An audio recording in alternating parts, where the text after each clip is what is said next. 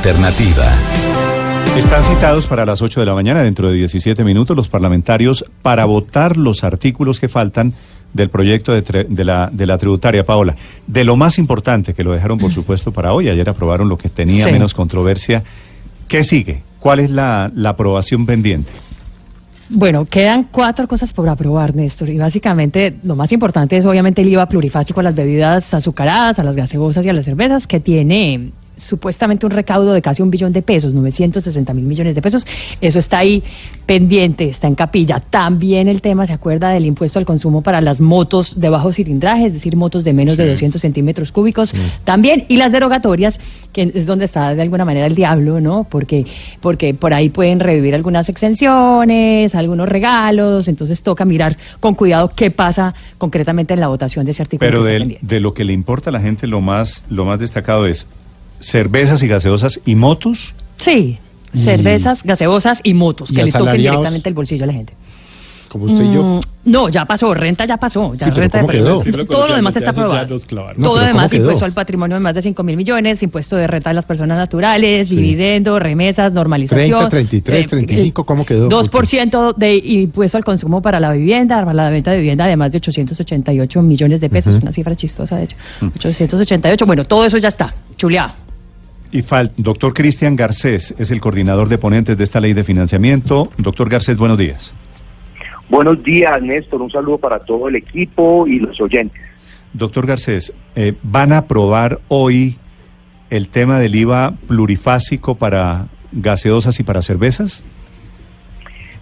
Hoy hay un grupo de congresistas que van a buscar que no se le grave con IVA a las cervezas. Eso, Néstor, ya está aprobado, en, digamos, en la ponencia, pero algún grupo de congresistas va a buscar extraerlo para que no se cobre ese IVA plurifásico a las cervezas. Ese va a ser un gran debate. Eh, acá han hecho mucho lobby la Federación de Departamentos y eh, Bavaria y demás para que no se grave la cerveza. Eh, mi posición es que sí se debe grabar y que debemos respaldar la posición del gobierno de que cervezas y bebidas gaseosas recaudemos cerca de un billón de pesos. Sí, ese tema del lobby que están haciendo es muy interesante, doctor Garcés. ¿Qué tan probable es que en esta oportunidad, como ha pasado en el pasado, no gane el lobby? Es decir, no ganen los interesados en que no les pongan más impuestos. Pues Néstor, su pregunta es muy buena. Yo creo que pues no podemos estigmatizar el lobby en el sentido que debe ser obviamente por argumentos, por un debate sano, como se den las cosas, ¿no?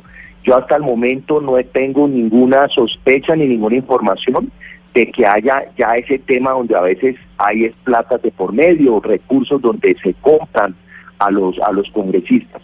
Mientras el debate sea con cifras, datos, analizando los pros y los contras de todas las decisiones del Congreso, pues bienvenido todas las personas, entidades, lobistas que se acercan al Congreso a presentarnos sus informaciones y sus posiciones. Eh, el debate no va a estar fácil porque pues los, las federación de departamentos tienen una posición de que se va supuestamente a disminuir el consumo de la cerveza en Colombia y se van a afectar entonces las, las, las entradas, las arcas de los departamentos, porque pues ellos cuando se vende la, cuando el productor le vende al distribuidor la cerveza, hoy tiene eh, un cobro del 48% que lo recaudan los departamentos, más el IVA que ya tenían en el productor y entonces ellos alegan que ahora le vamos a poner IVA al distribuidor, a los supermercados, o sea, toda la cadena hasta el distribuidor final y que eso va a disminuir el consumo de la cerveza y se va a afectar en todos los departamentos. El gobierno nacional considera que eso no es cierto, que eh, inclusive yo he estado revisando. Que pues no es, que no es cierto, que no es cierto que, doctor Garcés. Que habrá una disminución de la, del consumo de la cerveza en nuestro país. Mm. Eh, entonces, eh, pues esa, es una posición encontrada, digamos, entre la nación y los departamentos. Entonces la nación dice que no se va a disminuir el consumo de la cerveza si la cargamos. Eso solo se va a saber cuando, cuando lo pongan. ¿Pero usted cree que va a ser aprobado el tema del IVA plurifásico? Yo pienso que no, ya no lo que usted no lo que usted quiere, sino lo que usted cree que va a pasar hoy. Yo creo que ya se aprobó, Néstor, y yo creo que así se va a mantener. Sí. Doctor Pero entonces, ¿por qué lo dejaron para hoy, doctor Garcés, si, se aprobó ayer? ¿Por qué se dejó para hoy? Porque quisimos ayer avanzar en todo lo que era sencillo, que no era polémico. Ayer que aprobamos todos los artículos. Pero ya hay acuerdo sobre el sobre el IVA plurifásico. Usted dice que ya ya está en la práctica aprobado. Ya había, sí, claro, ya había acuerdo cuando nos reunimos los diferentes partidos en las mesas de trabajo. Eh, se aprobó que se cobraría el IVA plurifásico para las cervezas y, para las gaseosas y así quedó la ponencia que ayer se aprobó. ¿Y lo de las motos también quedó aprobado, quedó acordado en esa, en esa reunión? Lo de las motos, perdóneme, yo aclaro, es que sería un impuesto al consumo de 8% que ya tienen motos superiores a 200 centímetros cúbicos. Habría el mismo impuesto para motos de menor cilindraje. Y eso obviamente sería un golpe, en teoría, a los compradores más, más pobres. ¿Ese impuesto en qué, en qué va, doctor Garcés? Ese impuesto quedó en, la ponencia también y el debate es que se va a dar hoy es que igualmente se va a buscar discutir que se no se cobre el, el consumo eh, adicional a, o esas cervezas. No se le ponga, perdón, a las motos, no se le ponga a las motos de menos de 200 centímetros cúbicos, no se le ponga un hipoconsumo del 8%. O sea que, como ustedes dijeron, solamente se mantengan grabadas las de mayores de 200 centímetros cúbicos. A mí, Néstor, este es un debate muy importante porque las motos de bajo cilindraje son las que usan el estrato 1, 2 y 3 y estaríamos eh, afectando el transporte de todas estas familias. Yo estoy de acuerdo en que no se le cobre IVA a ese tipo de motos, es el hipoconsumo, Néstor, eh, ojalá lleguemos a tener unos sistemas de transporte públicos de buena calidad, al menor precio posible, donde nuestras familias más humildes puedan usarlo. Pero en estas condiciones hoy yo creo que uno pensar en desmotivar el uso de las motos, cargándole al, al bolsillo de las familias humildes, yo pienso que no es la forma de solucionar el, el problema. Le voy a dar un ejemplo, Néstor en estos días me encontré en una, una, franquicia, en, una, una, comiendo un sándwich, me dice el mesero, mire, Cristian, representante, yo salgo aquí a las 12 de la noche, a esa hora no hay transporte público, yo uso mi moto, mi moto económica, yo cómo, cómo me van a obligar a, a, a comprar carro, a andar en un taxi, ese es el caso, por ejemplo, de los meseros, de los chefs, de tanta gente que trabaja en a propósito, A propósito, doctor Garcés, ¿cómo quedaron los restaurantes? ¿Cómo quedan los restaurantes con la reforma? Eh, con el tema del IVA y del impuesto al consumo.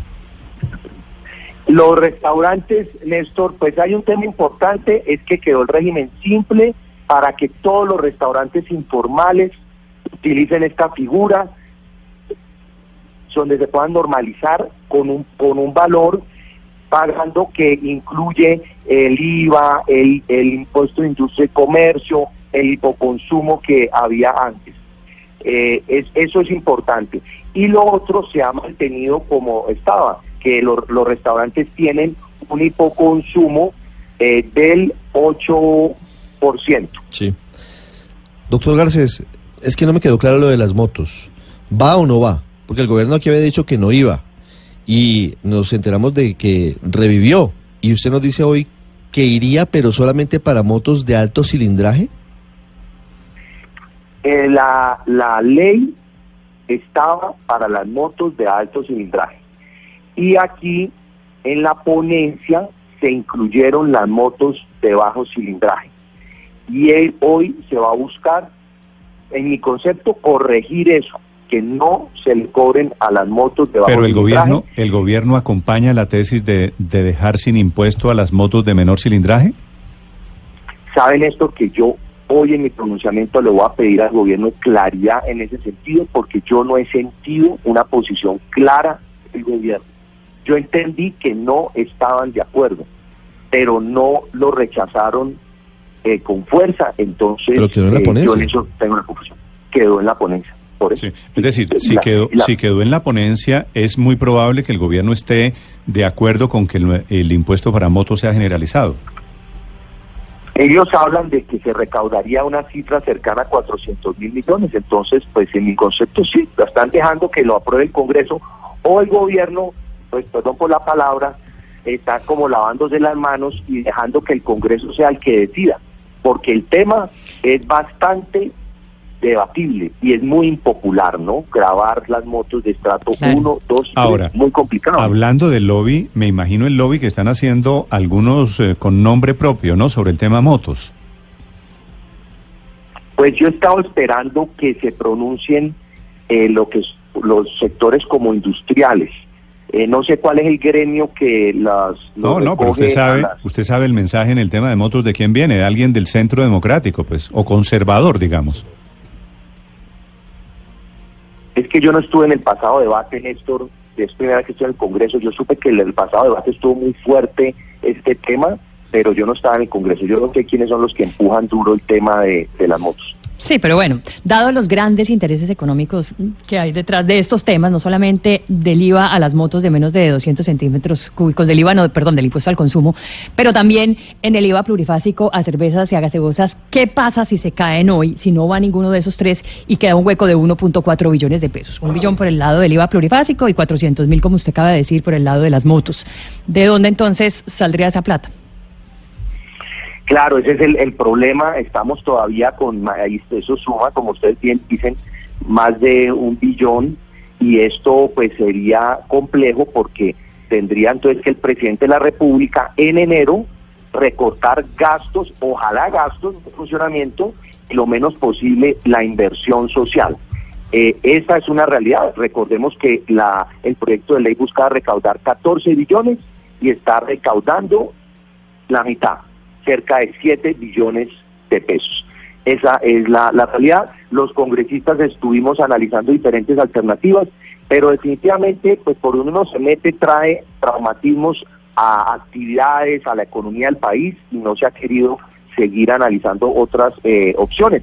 Ayer, ayer algunos ajustes que se hicieron, ¿no? Pues son menores, pero de todos modos vale la pena comentarlos. Por ejemplo, eh, había mucha preocupación en las fuerzas militares y en, la, y en las personas que trabajan en el exterior, en la Cancillería, lo que son, por ejemplo, los cónsulos y demás, que se les iban a grabar lo que es eh, extra salario, digámoslo así, y ayer se ajustó eso para que no se grabaran, entre otras cosas menores.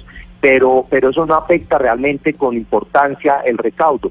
Pero los gruesos temas son los que ustedes están poniendo sobre la mesa y habrá un debate muy fuerte en las plenarias porque hay congresistas que están buscando que se aumente en cinco puntos la renta para el sector financiero y bancario. Ese debate está pendiente también. Sí. Doctor Garcés, una pregunta final. Hoy, que es el día clave de la reforma tributaria, ¿qué van a hacer con el impuesto al sistema financiero, a los bancos? ¿La sobretasa va o no va? Hoy pareciera que no se va a discutir, Néstor, porque ayer el senador Barguil presentó una proposición para reabrir la discusión del artículo de renta para él después meter una proposición de, grabar con renta de cinco puntos adicionales al sector financiero, pero las comisiones económicas de Cámara y Senado no estuvieron dispuestas a, perdón, la comisión cuarta de presupuesto del Senado no aprobó reabrir ese artículo, entonces no hubo discusión.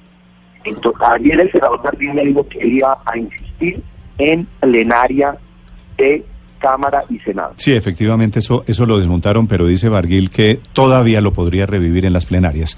Doctor Garcés, con un artículo nuevo. Sí, con un artículo nuevo, posiblemente intentarlo. Y, y bueno, yo, yo pienso de todo modo, Néstor, que las cosas son positivas, pues se recaudan 7 billones y medio sin grabar la canasta familiar, sin grabar las pensiones. Yo pienso que vamos por un, por un camino prudente y también el pueblo colombiano quiere disminución de gasto, de funcionamiento y yo creo que esa es una tarea muy importante en el gobierno.